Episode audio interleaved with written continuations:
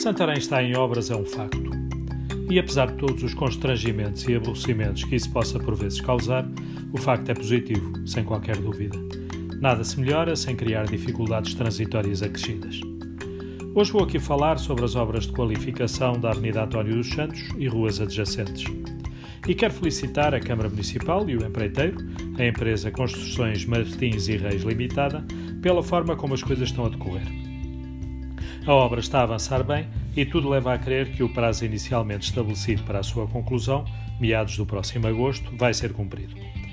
Isto parece banal, mas não o é, tanto assim por ser caso raro no nosso Conselho e porque a falta de materiais e aumento incomportável do preço do ferro e de outros materiais faz agora com que os atrasos e as derrapagens orçamentais até sejam quase que normais e desculpáveis.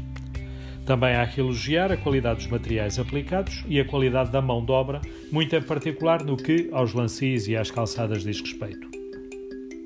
Mas não há bela sem senão. O projeto é bonito, fica bem nos vídeos e nas fotografias, mas completamente sem sentido. A largura das faixas de rodagem mais parece ser para um sentido único ou do tempo em que duas carroças raramente se cruzavam no trânsito. E se, para o troço da Rua Vasta Gama entre a loja de registros e a antiga Serração do Louro, se fala que o trânsito só fluirá num sentido, o que a ser assim causará sérios engarrafamentos, nomeadamente na Rua Pedro Santarém, como já agora se vê todos os dias, na Avenida António dos Santos o trânsito terá mesmo de ter dois sentidos, em que passarão muito frequentemente carrinhas funerárias e cortejos fúnebres.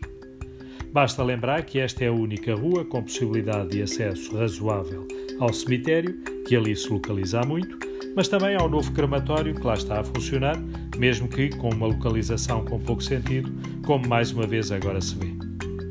A isto acresce a redução do estacionamento ao longo da rua, que mais ainda fará com que a sua parca largura seja ainda usada para parar os carros. Sim, eu sei que a Câmara Municipal defende que esta é a nova filosofia das cidades modernas e que as cidades são mais para os peões do que para os veículos. Percebo, mas como se faz isso sem transportes reforçados e eficientes e continuando a construir infraestruturas novas, que exigem franco movimento automóvel, sem alternativa de acessos e sem estacionamento, no mínimo, para os residentes e lojistas? Diz também o executivo camarário que é ilusão de ótica que dois veículos lá cabem bem, lado a lado, e que não há menos estacionamento do que anteriormente. O melhor mesmo será cada um de vós lá passar e verificar a situação no local.